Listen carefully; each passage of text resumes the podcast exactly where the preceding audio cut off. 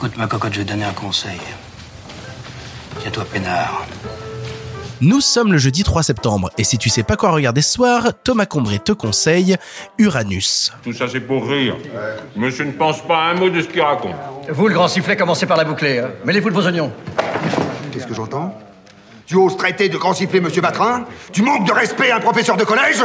Fais-moi le plaisir de payer ton verre et de me foutre le camp d'ici en courant Du calme, Léopold. Je n'admets pas qu'on manque de respect à Monsieur Batrin Vous devriez avoir honte de vous mettre à trois contre un pauvre abruti comme Alfred. Si j'apprends qu'on a touché un seul de ses cheveux, vous aurez affaire à moi.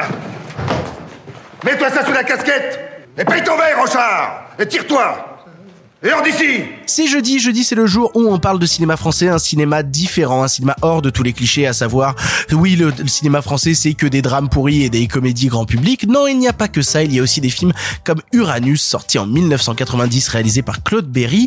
Uranus, je sais que c'est un film qui te tient énormément à cœur, Thomas. De quoi ça parle? Pourquoi tu avais envie de parler de ce film? Eh ben Uranus, euh, moi je le vends souvent comme une leçon de jeu parce que chaque scène de ce film est une scène culte où on peut les un peu les se faire plaisir à juste remater une scène par-ci par-là juste pour le plaisir de voir des gens jouer.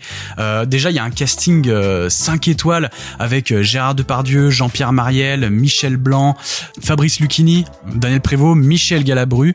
Euh, c'est un casting de taré. Le film parle en gros on est en après-guerre, on est dans les années je sais plus peut-être juste euh, 45. Donc après la guerre des bâtiments sont encore éclatés machin et donc t'as des gens qui n'ont plus leur maison, bah, qui vivent chez d'autres, qui leur prêtent une chambre, un truc. Donc certains vivent un peu tous dans les mêmes baraques. Bref, on est sur un truc d'après-guerre où il y a encore des collabos qui sont recherchés pour être mis en prison. Et en gros, le film, c'est qu'il y a un collabo qui s'est planqué quelque part et les flics essaient de le retrouver.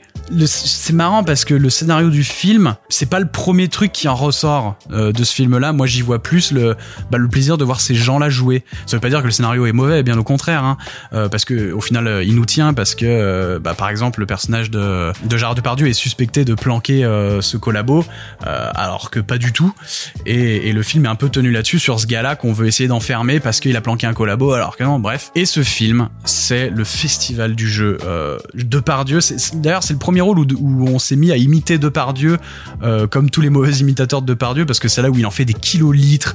Et d'ailleurs, il est tout gros et il saute de partout. T'as une scène en plan séquence où il saute sur des tables, des machins, et il a une dextérité, on dirait un chat, tellement il y a rien qui bouge et tout est tout est extrêmement précis dans ce film, euh, dans le jeu et tout le monde donne et c'est extrêmement généreux et chacun a sa scène euh, de gloire dans ce film où de gloire dans le sens dans le sens du jeu quoi. Tout le monde a un truc à bouffer et a une scène à défendre. Je pense, je pense notamment à Galabru qui a une des scènes je pense les plus dingues euh, qu'il ait joué dans sa carrière où il joue un mec horrible et exécrable et détestable et, et cette scène est folle parce qu'à la fois tu vois Galabru qui joue toujours des mecs tout gentils, tout câlins, tout rigolos et là il joue une ordure pas possible et la scène est à la fois triste et à la fois euh, t'as envie de le détester. Tout le monde a sa scène euh, folle dans ce film et moi je suis touché parce qu'on nous a montré, j'ai découvert ce film à l'école d'acteurs euh, et, dès que j'ai vu ça j'ai fait mais il faut que je vois absolument ce film. C'est un cadeau de jeu. Alors après, euh,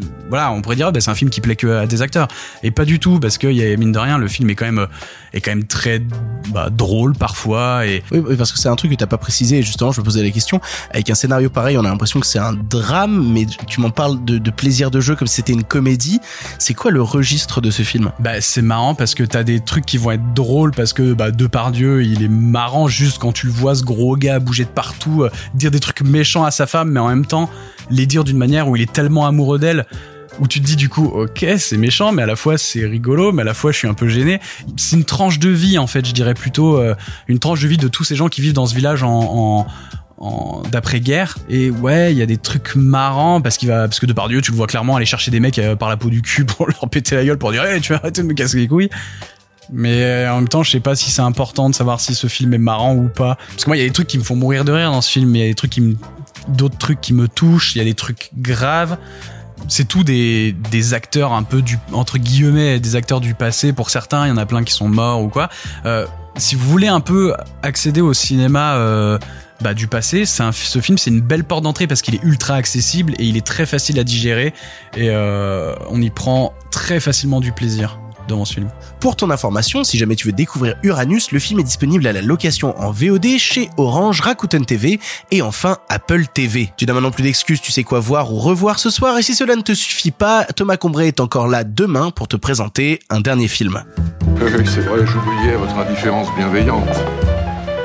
Je vous rappelle que vous m'aviez promis de me passer votre recette du bonheur. Ce n'est pas une recette facile à utiliser.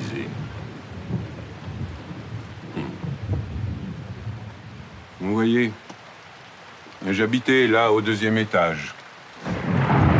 Le débarquement avait déjà eu lieu. J'étais couché dans mon lit et j'attendais le sommeil en feuilletant un ouvrage de vulgarisation traitant d'astronomie. J'en étais à Uranus.